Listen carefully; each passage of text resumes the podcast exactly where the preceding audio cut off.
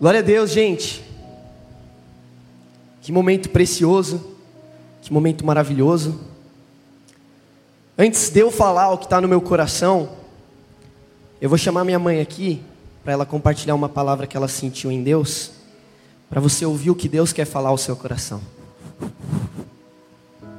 Amém. Bom dia. Enquanto a gente estava louvando, oh, oh, Deus é demais, né? Deus é demais. E enquanto a gente estava louvando, eu consegui ver como se Deus estivesse construindo as nossas vidas. E aí eu vi alguns tijolinhos, sabe? Só que aí eu vi Deus retirando alguns tijolinhos. E ele me falava que faz parte do processo quando a gente toma é, a frente da nossa vida. E aí a gente resolve, colocar algumas coisas que a gente acha que cabe, sabe? E aí, desde ontem, ele está falando sobre o projeto dele para as nossas vidas. E aí, era lindo porque era durante o louvor e naquela bondade, naquele amor, ele simplesmente retirava e vinha e colocava um dele, estabelecendo o projeto de vida que ele tem para cada um de nós.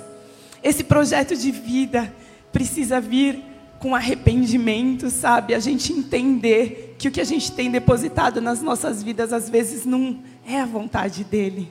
Então que Deus trabalha assim em cada um de nós. Que a gente nessa postura diante do grande amor dele, da bondade dele, se arrependa e só peça para ele vir e estabelecer o que é dele para as nossas vidas. Em nome de Jesus.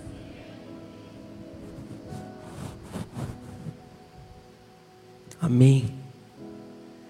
Glória a Deus. Que o seu coração então esteja atento a isto que o Senhor quer fazer. Eu pedi para minha mãe compartilhar porque tem muito a ver com a mensagem que eu preparei para hoje. Então que você não fique desatento, mas escute aí da voz de Deus o que Ele está pedindo de você. Como que você pode encontrar com Ele essa manhã? Como você pode sair daqui sendo parte do projeto dele esta manhã? Amém? Glória a Deus, gente. Tempo maravilhoso de comunhão, que saudade de ver esse salão cheio, de ver as duas congregações juntas, como vimos esse final de semana. E como vocês sabem, hoje a gente dá início a uma nova série. Hoje a gente dá início a uma série que intitulamos O Lugar da Igreja. E a ideia é que sejam quatro domingos nos quais os quatro pastores desta comunidade local trarão uma mensagem com sua bagagem, sua experiência, sua forma de enxergar a resposta para a mesma pergunta: qual é o lugar da igreja? Seja no plano de Deus, seja no coração do homem, seja diante da sociedade. E é engraçado porque quando a gente se propôs esse tema, eu gastei muito tempo tentando entender o que eu ia falar como eu ia responder. Porque tentar definir ou tentar sistematizar, tentar resumir o que é a igreja, qual é o lugar da igreja, cara, é tão difícil que toma Gênesis a Apocalipse para os escritores bíblicos e autores bíblicos responderem essa pergunta.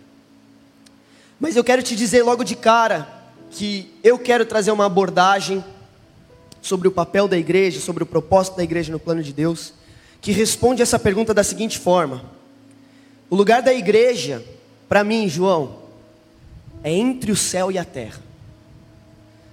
O lugar da igreja, ele é este ponto de intersecção entre a realidade e a dimensão celestiais de Deus. E a dimensão da realidade, cheia de pó, sujeira, material da terra. Uma não é distinta da outra em termos dissociáveis, mas uma penetra a outra de formas diferentes. E é isso que a gente vê ao longo de toda a Bíblia. O lugar da igreja, para mim, é esse ponto de contato, é esse portal, por assim dizer, dos céus para a terra e da terra para os céus. E falar da igreja, para mim, é falar da minha vida. Falar da igreja, para mim, começa em falar do apoio, risadas, generosidade e admiração que eu tenho pelo, pelo meu irmão. Falar de igreja para mim é falar do abraço, do consolo, do amor da minha mãe. Falar de igreja para mim é falar do exemplo, da perseverança, dos ensinamentos do meu pai para mim. Falar de igreja para mim é falar da comunhão, da alegria, do prazer de compartilhar a vida com a Eunice, com a Andréia, com a Júlia, com o Tito, com o Gabs, o Peps, a Crica, todos da minha família. A igreja para mim começa na provisão divina, na dimensão da família.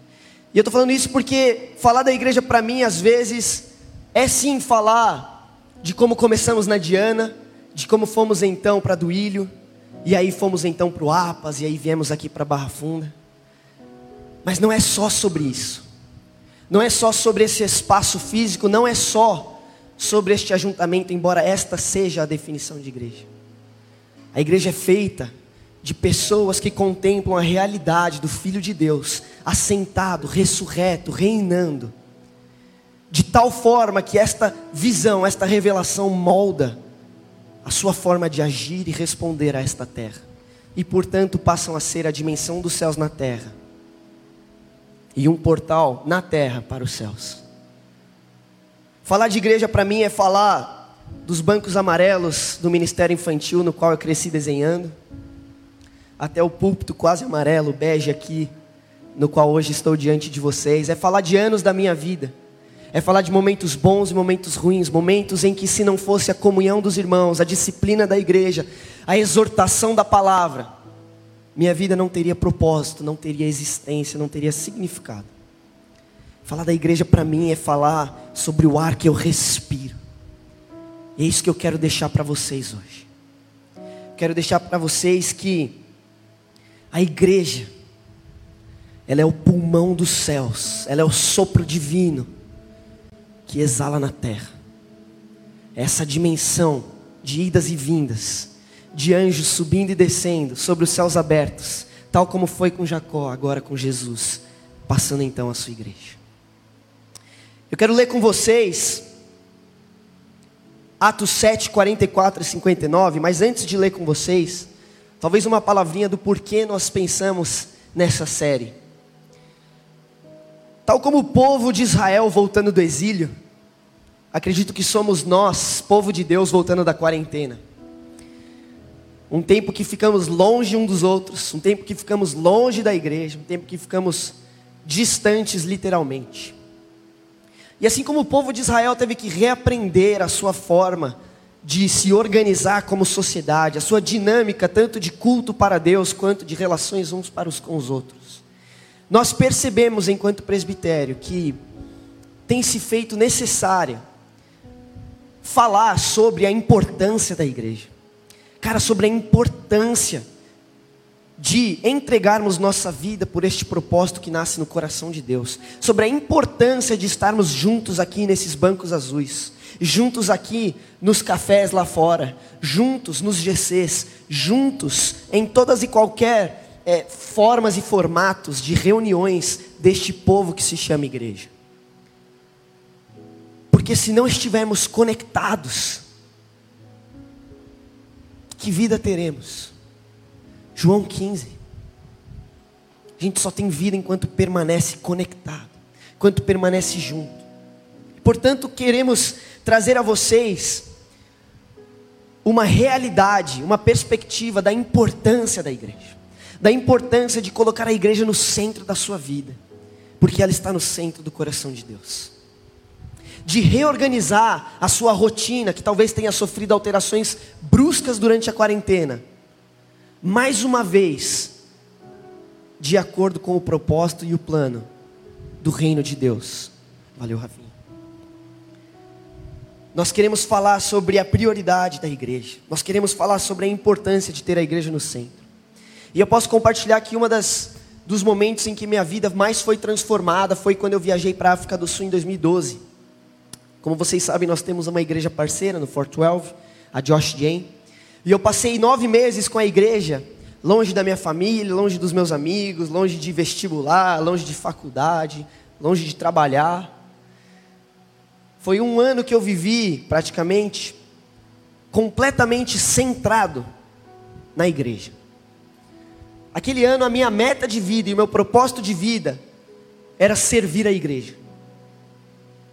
E foi o ano que eu mais cresci com Deus. Foi o ano que eu mais me despertei em maturidade a Deus. Foi o ano em que eu mais conheci a verdadeira expressão da glória de Deus. E eu quero te fazer esse desafio. Se você nunca fez da igreja uma prioridade na sua vida, se você nunca fez da igreja algo central no seu coração, nas suas atividades, na sua rotina, experimente fazer isso. Experimente fazer isso porque você estará colocando em primeiro lugar o reino de Deus, e todas as outras coisas que te preocupavam já não te preocuparão mais. Todas as outras coisas que te afligiam já não te afligirão mais. Eu conheci gente que vendeu carro, que vendeu apartamento, que desistiu de sonhos, que não se mudou para outras cidades na África do Sul para estar perto da igreja, para servir a igreja. Uma realidade, uma dimensão de devoção, uma dimensão de praticidade no Evangelho e no cristianismo, que glória a Deus temos visto aqui nessa igreja, mas que nós desejamos que seja ainda mais profunda. E nós queremos, por essa série, relembrar a importância de fazermos isso. E antes de ler Atos 7, 44, eu quero fazer uma pergunta que me confrontou um dia, lendo, se não me engano, era Louco Amor do Francis Chan. Ele propõe uma reflexão dizendo: pare para pensar. Se todas as pessoas da igreja tivessem a mesma devoção ou compromisso com o Evangelho que você tem, todas, como estaria a igreja de Jesus Cristo hoje?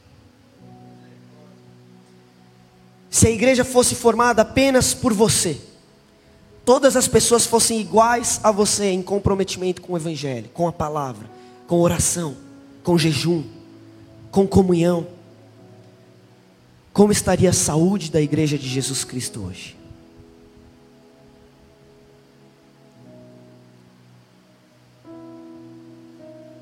Difícil, né?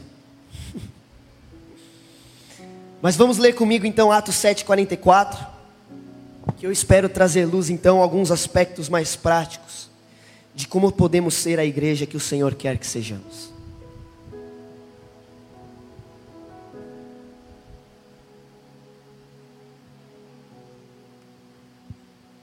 Atos 7, 44. Nós vamos ler até o versículo 60. Eu vou ler na nova versão transformadora. Você pode acompanhar no telão ou aí no seu celular, na sua Bíblia. Mas a palavra do Senhor diz assim: Nossos antepassados levaram com eles pelo deserto o tabernáculo, construído de acordo com o modelo que Deus havia mostrado a Moisés. Anos depois, quando Josué comandou nossos antepassados nas batalhas contra as nações que Deus expulsou desta terra, foi levado com eles para o seu novo, por seu novo território e ali ficou até o tempo do rei Davi.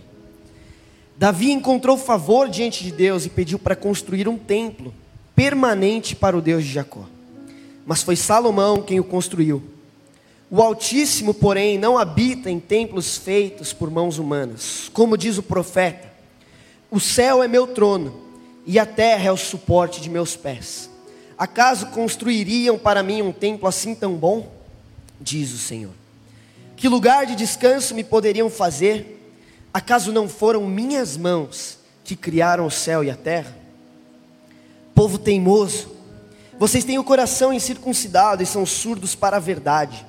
Resistirão para sempre ao Espírito Santo? Foi o que os seus antepassados fizeram e vocês também o fazem. Que profetas seus antepassados não perseguiram? Mataram até aqueles que predisseram a vinda do justo, a quem vocês traíram e assassinaram. Vocês desobedeceram à lei de Deus, embora tenham recebido das mãos de anjos. Os líderes judeus se enfureceram com a acusação de Estevão e rangiam os dentes contra ele. Mas Estevão cheio do Espírito Santo, olhou firmemente para o céu e viu a glória de Deus. E viu Jesus em pé no lugar de honra, à direita de Deus. Olhem, disse ele, vejo os céus abertos e o filho do homem em pé no lugar de honra, à direita de Deus. Eles taparam os ouvidos e aos gritos lançaram-se contra ele, arrastaram-no para fora da cidade e começaram a apedrejá-lo. Seus acusadores tiraram os mantos e os deixaram aos pés de um jovem chamado Saulo. enquanto atiravam as pedras, Estevão orou: Senhor Jesus, recebe o meu espírito. Então caiu de joelhos e gritou: Senhor, não os culpes por este pecado. E com isso, adormeceu. Até aqui.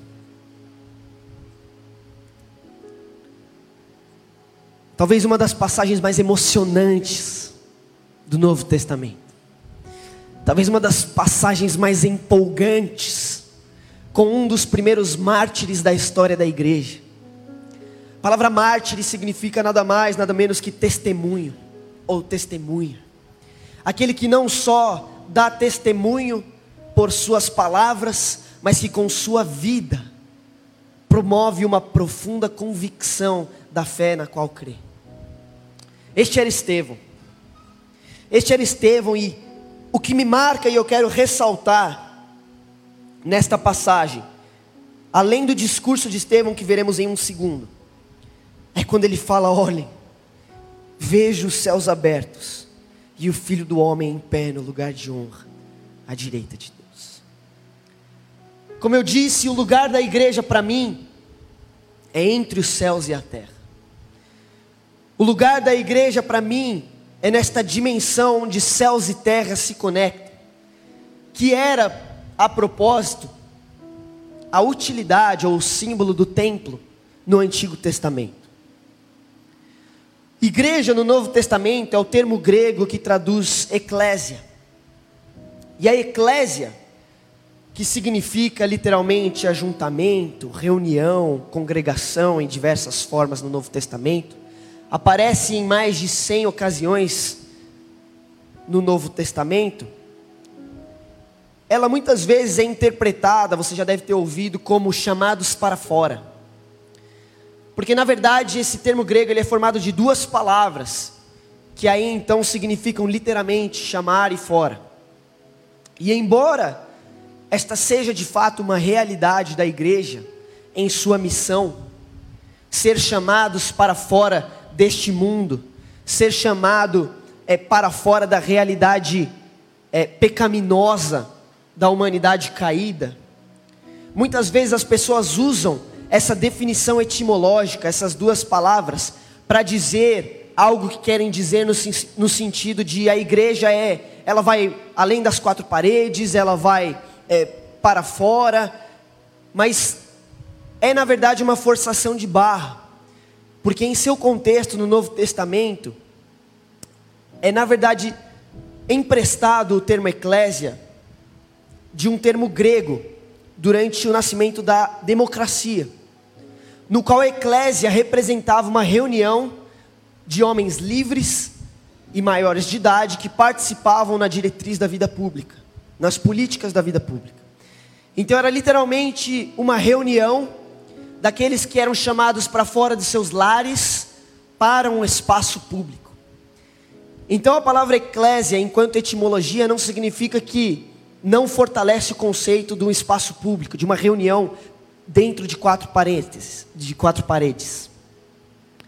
Na verdade, não é só porque tem essas duas raízes que significa as duas literalmente. Eclésia é esse ajuntamento de pessoas que saíram da sua realidade, das, dos seus lares, da sua rotina, da sua vida, para então construir algo juntos, para então se ajuntar, para se reunir, para congregar e então impactar a vida pública. Esse é o sentido literal da palavra igreja, da, da palavra eclésia. E ela tem um paralelo no Antigo Testamento com a palavra quahal, eu não sei pronunciar direito, mas é a palavra em hebraico que traduz é, o ajuntamento, que traduz a reunião, por exemplo, do povo de Israel em Deuteronômio diante do Monte Sinai. Então, quando a Septuaginta, que é a tradução grega do Antigo Testamento escrito em hebraico, vai traduzir a palavra corral, usa a palavra eclésia, para definir então este ajuntamento, essa reunião do povo de Deus diante da revelação de quem Ele é. Esse é o conceito então de eclésia, de igreja, presente no Antigo e presente no Novo Testamento. Essa é a definição do que nós hoje conhecemos como igreja, com o I maiúsculo. Um povo que saiu de seus lares, que saiu do seu conforto, que saiu da sua própria vida, para se reunir diante da revelação de Deus, para se congregar diante da manifestação da glória de Deus, para então impactar o mundo e a sociedade com quem Ele é. É mais do que uma pessoa, é mais do que quatro paredes, é um povo, é um povo de Deus, é um povo de Deus que tem no seu coração um profundo desejo de estar juntos para contemplar a glória de Deus. E igreja com I maiúsculo, como eu falei, é diferente da igreja com I minúsculo, que é a igreja entendida como prédio. Porque no conceito popular ou no conceito moderno, a definição de igreja é esse espaço é, físico, onde pessoas religiosas se reúnem com um só propósito ou uma só fé. E embora isto seja de fato a definição literal de igreja, a igreja em si vai muito além das quatro paredes, vai muito além deste espaço geográfico, vai muito além deste momento histórico que vivemos.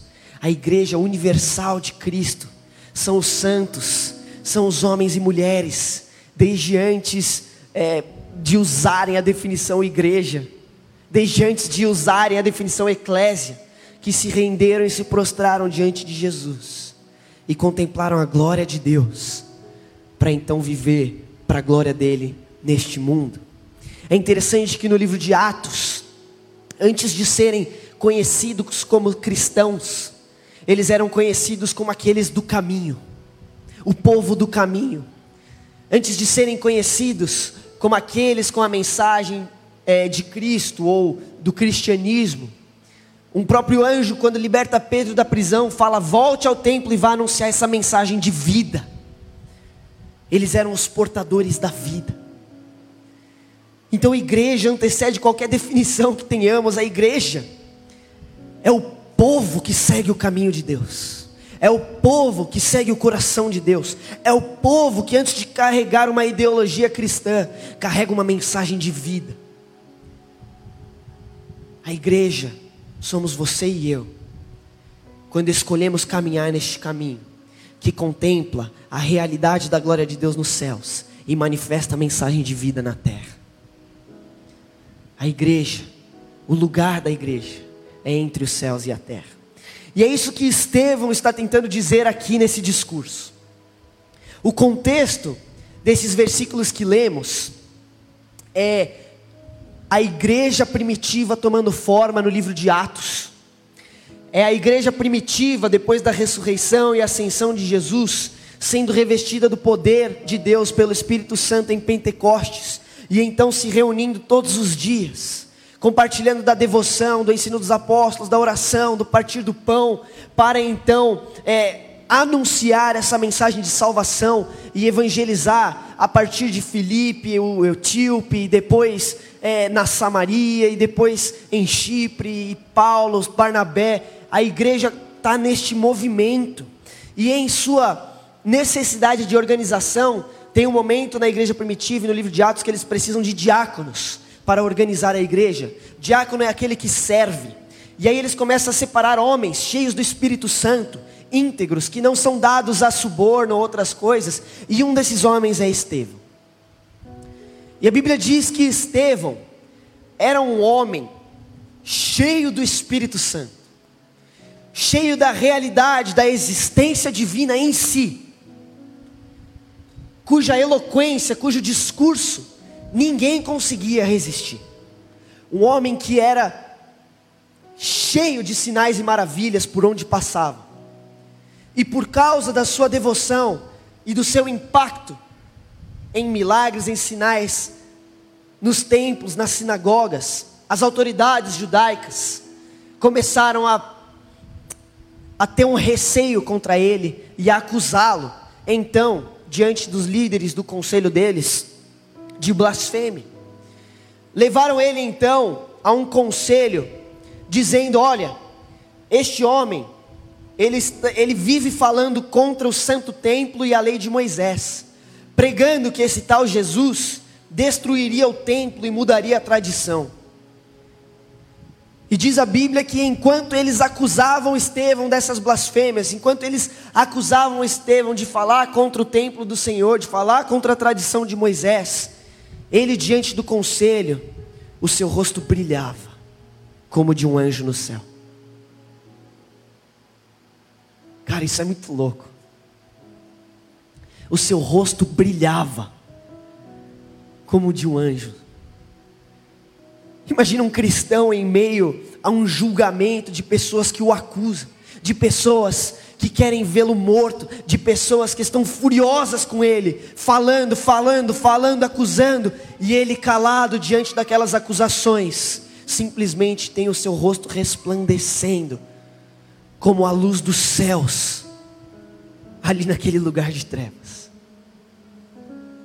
O lugar da igreja é entre os céus e a terra é diante do barulho do mundo, dos levantes do mundo, é diante das abominações, das atrocidades dessa terra. Levantar o brilho de Jesus Cristo, o brilho dos céus, em mansidão, em paz, em amor, em devoção, cheio do Espírito Santo. E aí então, eles passam a palavra a Estevão, que ele passa a fazer um dos discursos mais poderosos do Novo Testamento. Um dos discursos mais marcantes do livro de Atos.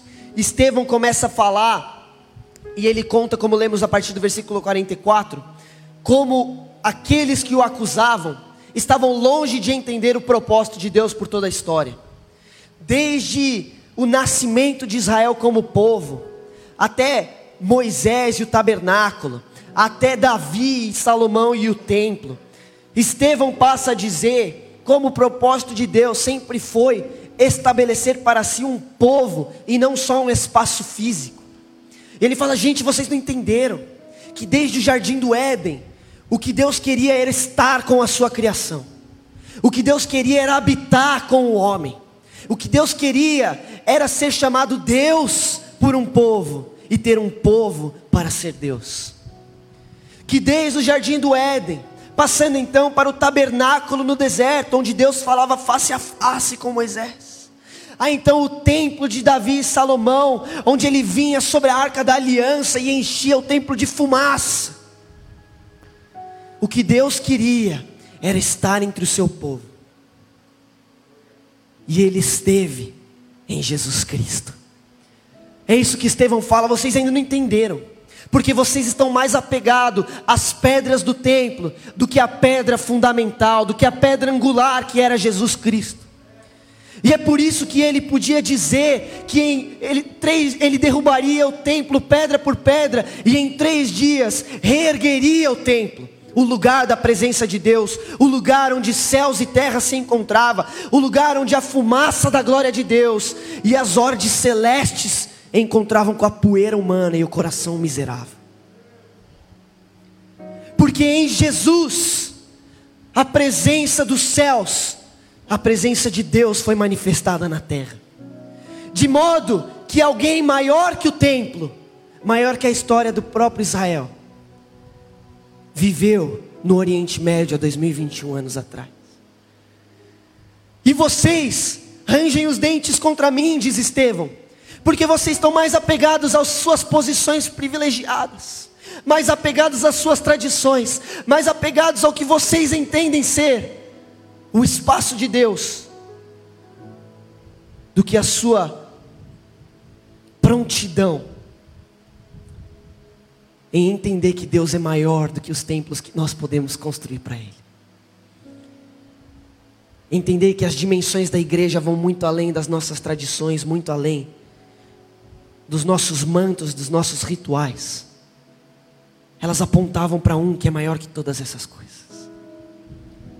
E eu vejo Ele à direita do trono, em glória. E eu vejo este que disse que destruiria o templo, reergueria um povo. reinando, soberano, tal como a visão de Daniel 7. Eu vejo o filho do homem como filho de Deus, sobre as nuvens. Então o discurso de Estevão passa a, de acusado para acusador. Ele fala: vocês me acusam de não seguir as leis e tradições de Moisés, a respeitar o templo, mas deixa eu dizer, vocês é que não estão do lado de Moisés e do lado do templo. Porque vocês estão do lado do povo de Israel, que diante da revelação da glória de Deus adorou um bezerro de ouro. Vocês estão do lado daqueles que diante do templo e da glória de Deus em Salomão, estão do lado daqueles que optaram por outros bezerros de ouro, por outros lugares, por outros ídolos. Vocês não estão do lado de Moisés e do templo, porque Moisés e o templo apontavam para Jesus e vocês crucificaram Jesus. Diz então a Bíblia, cara, que os líderes judeus se enfureceram com a acusação de Estevão e rangiam os dentes contra ele. Olha o poder desse discurso. Os caras rangiam o dente de raiva, tão apegados aos seus próprios tijolos, como compartilhou a minha mãe tão apegados aos seus próprios projetos, às suas próprias posições, que não reconheciam o Filho de Deus como este lugar em que céus e terra se encontravam. Então Estevão vê, acima da corte humana, a corte celestial. Esse é o sentido da visão dele. Talvez ele não tenha olhado para cima e visto literalmente os céus como conhecemos abertos. Talvez tenha sido mais uma manifestação como a de Elias, que em um segundo via a realidade terrena e como uma névoa que se dissipa, passava então a ver a realidade celestial. O fato é que diante daqueles que rangiam os dentes enfurecidos, subindo as bancadas ali do conselho em câmera lenta para pegar ele na porrada e atirar ele da cidade e apedrejá-lo, ele via os céus abertos e os céus de braços abertos. Ele via a realidade celestial, os anjos, a corte divina, o tribunal de Deus sobre o tribunal humano, sorrindo sobre Estevão e dizendo: em breve você estará aqui conosco no paraíso. Eles tamparam os ouvidos e aos gritos lançaram-se contra ele, arrastaram-no para fora da cidade e começaram a apedrejá-lo.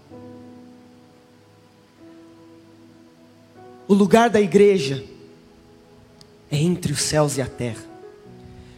O lugar da igreja é ao lado de Estevão, é ao lado de Jesus, ao lado destes que diante de raiva, diante da fúria, diante do ranger de dentes, diante da injustiça humana, contemplam os céus abertos e vem a realidade divina se sobrepondo à terrena, penetrando a miséria humana, a ponto de não serem tomados pela injustiça do mundo, mas serem capazes de dizer: Pai, perdoa-os, porque eles não sabem o que fazem. O lugar da igreja é esse. O lugar da igreja é tão consumida com as coisas de Deus, é tão penetrada e compenetrada na realidade dos céus, onde estamos assentados com Cristo Jesus, que as coisas da terra já não têm influência sobre nós, já não têm apelo sobre nós, já não existe prazer que nos satisfaça nas coisas deste mundo, e nem a ira dos homens, nem a ameaça de perseguição, nem as leves e momentâneas tribulações, como diz o apóstolo Paulo podem se comparar com o peso da glória, dos céus abertos e da graça do Filho do Homem assentado num trono de ouro, como cantamos, como vimos esta manhã, dizendo: Você é meu filho amado. O lugar da igreja é entre os céus e a terra, é o lugar onde o coração de Deus pulsa e o homem sente é o lugar onde Deus fala e a terra ouve. É o lugar onde homens e mulheres clamam e os céus respondem. o lugar da igreja é entre os céus e a terra, manifestando o Filho do Homem, maior do que as nossas tradições, maior que as nossas limitações, maior que as minhas, as minhas falhas e as suas falhas. Lugar da, lugar da igreja, cara, é no abraço de uma mãe, é na presença de um pai, é na mansidão de um marido, é na entrega de uma esposa, é na submissão de um filho, é na ajuda de um amigo. Lugar da igreja. É todo e qualquer lugar onde a gente pode manifestar na terra a realidade dos céus. Eu tive o privilégio de uma vez servir numa viagem missionária no Paraguai. E o Senhor, vocês alguns já conhecem a história, eu não vou contá-la para não me prolongar. O Senhor pediu para que fôssemos a uma viagem a cegas, sem dinheiro, sem roupa extra, para uma cidade que nunca tínhamos visto. E nós fomos em obediência ao Senhor. E aí, sem dinheiro, sem roupa extra, o Senhor proveu carona, o Senhor proveu passagem de ônibus. O Senhor proveu confirmação. E quando estávamos passando fome, no meio de chuva, o Senhor nos proveu um abrigo. E encontramos então um casal em uma igreja nessa cidade onde estávamos no, no interior do Paraguai.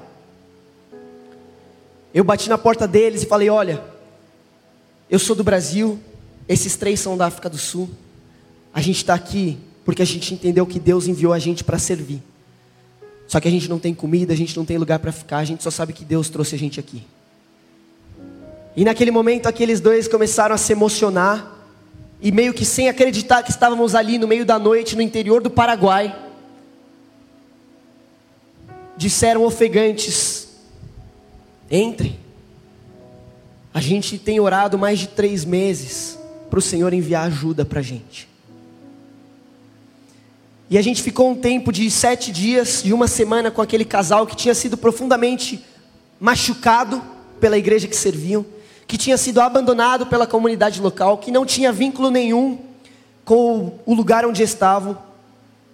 E nós passamos uma semana ministrando na vida deles, auxiliando, servindo, tratando as feridas dele, curando as emoções deles, intercedendo com eles, evangelizando a comunidade local com eles, servindo-os de qualquer e toda forma que pudéssemos. E eu nunca vou esquecer no último dia que estivemos com ele, um domingo, e um dos pastores mais humildes que eu conheci na minha vida, sem nada, simplesmente um desejo de servir ao Senhor e um coração generoso. Ele virou para a congregação dele, não maior que 20 pessoas, e aí ele sem conseguir falar, ele começou a chorar e ele disse: "Gente, eu quero apresentar para vocês quatro anjos do céu que o Senhor me enviou". E aí ele chamou a gente na frente. E a minha vontade ali era de cair no chão, chorando e falar: Cara, eu não sou anjo do céu. Eu sou um homem miserável e pecador. Mas naquele momento eu senti uma alegria, um propósito que eu nunca tinha sentido na minha vida. E eu quero te perguntar, como eu perguntei naquela reflexão do Francis Chan, você já pode ser a realidade dos céus na vida de alguém? Você já teve a oportunidade de ser um anjo, um enviado, um mensageiro de Deus na vida de alguém? Você já pode ser aquele ombro que acolhe, aquele braço que conforta. Você já pode ser aquele dinheiro que sustenta, que provê. Você já pode ser aquele profeta que entrega uma palavra no momento certo. Você já teve o privilégio de ser os céus abertos na vida de alguém que estava vivendo o um inferno. Se você já viveu, Deixa eu dizer, esse é o lugar da igreja. Esse é o lugar da igreja. Em meio aos aflitos, em meio aos desamparados, em meio aos necessitados, em meio aos pecadores. O lugar da igreja é entre os céus e a terra. Que diante da fúria dos homens, que diante da maldade e injustiça das coisas que vemos lá fora, não se deixa abalar, mas com o coração que contempla a glória do Filho de Deus, de Jesus, que nos salvou e nos regenerou, que nos fez um povo seu. Diz: Eu vejo os céus abertos nesse lugar.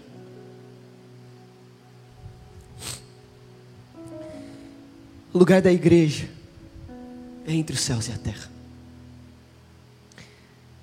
Eu amo uma analogia que o C.S. Lewis faz em seus livros Crônicas de Nárnia. Muitos conhecem o seu segundo livro, que é o Leão, a Feiticeira e o Guarda-Roupa, no qual existe este guarda-roupa que dá acesso ao reino mágico de Nárnia, onde Aslan, uma figura de Deus, reina e domina. O que poucos conhecem é o primeiro livro que chama O Sobrinho e o Mago, no qual conta a história de como nasceu Nárnia pelo canto do leão e fala de onde veio a madeira que originou o guarda-roupa. Aquele sobrinho, aquele aquele homem que visita Nárnia pela primeira vez, leva consigo para a realidade terrena na Inglaterra uma madeira. Na verdade era uma semente, se não me engano, que ele planta. Ele planta no seu jardim e cresce uma árvore. E aquela semente que ele trouxe de Nárnia dá lugar a essa árvore no jardim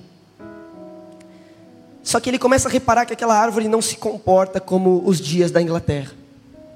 Ela percebe que num dia ensolarado na Inglaterra, aquela árvore está balançando como se estivesse ventando. Ela percebe que num dia chuvoso, aquela árvore está seca. Ele começa a perceber que aquela árvore, então, embora esteja plantada na Inglaterra, ela corresponde à realidade do reino de Nárnia. Mais tarde, então, ele corta aquela árvore e daquela madeira ele faz um guarda-roupa, que passa a ser esse portal da terra para Nárnia. Queridos, eu e você somos como essa árvore.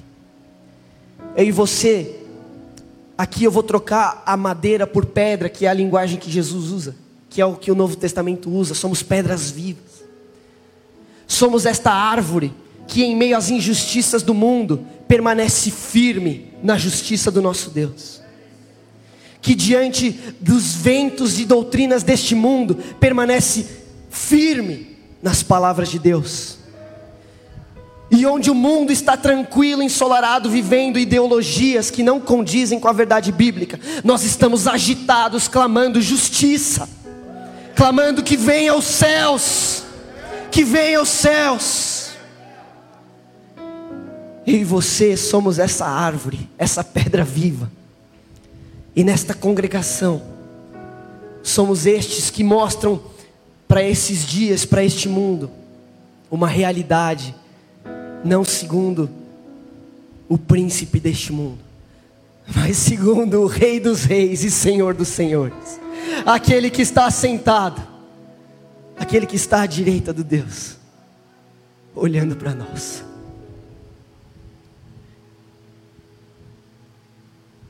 Nós somos esses portais, essas dimensões do céu na terra, esses meios para os quais, pelos quais os homens conhecem os céus e os céus se manifestam na terra.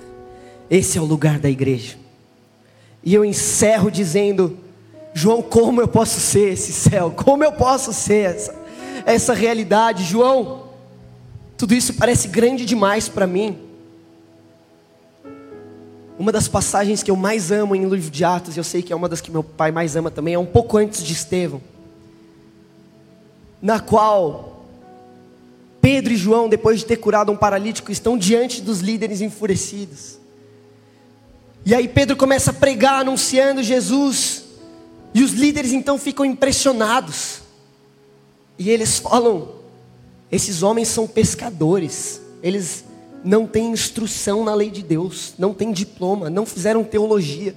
Como é que eles estão falando essas coisas? Como é que eles estão falando de realidades celestiais que nem nós contemplamos.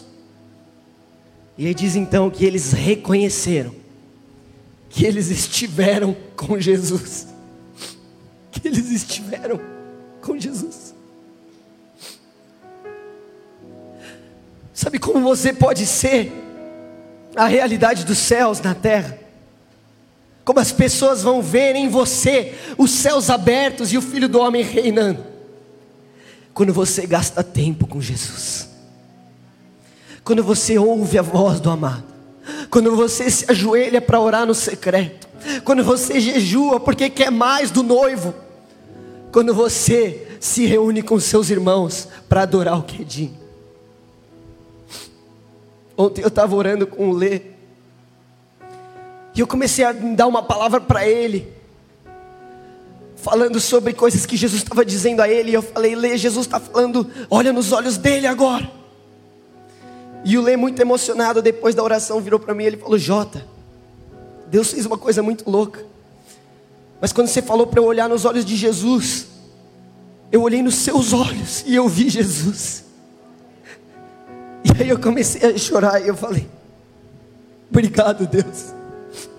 Gente, nós vivemos por esses momentos, onde as pessoas olham para nós e veem Jesus, onde as pessoas olham para a nossa vida e veem uma realidade que não corresponde a esse mundo, mas veem os céus abertos e Jesus governando em poder, glória, mas em humildade, mansidão, em amor, que supera qualquer parede, que supera qualquer divisão, qualquer ideologia, qualquer concepção de templo, de igreja. O povo de Deus surgiu muito antes de Israel. Se a gente vai falar de igreja, a gente fala de Abel, que diante da apatia do seu irmão oferece o melhor para Deus. A gente fala de Sete, que enquanto gerações se pervertiam, escolhe invocar o nome de Deus. A gente fala de Noé, que enquanto os homens se davam a injustiça, encontrou favor aos olhos de Deus. A gente fala de homens e mulheres que escolheram Jesus, que escolheram a Deus, a despeito da realidade terrena, que não consideraram as riquezas dessa terra, que não consideraram os prazeres do homem, mas escolheram a glória eterna dos céus Queridos, eu e você somos chamados para ser estes, que como Estevão, Abel, Enoque, Noé, Moisés e tantos outros, contemplaram Jesus.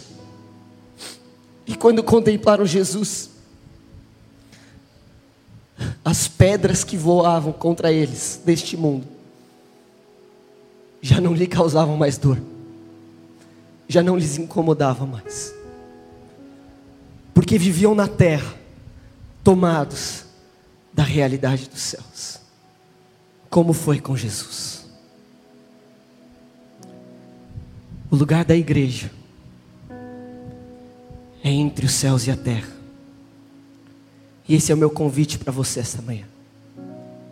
Que você saia daqui, sabendo que o Senhor o chama para ser este lugar que tudo que você precisa fazer é deixar crescer essa árvore, esse templo, que corresponde à realidade celestial na terra, estando com Jesus, escolhendo nosso Senhor Jesus.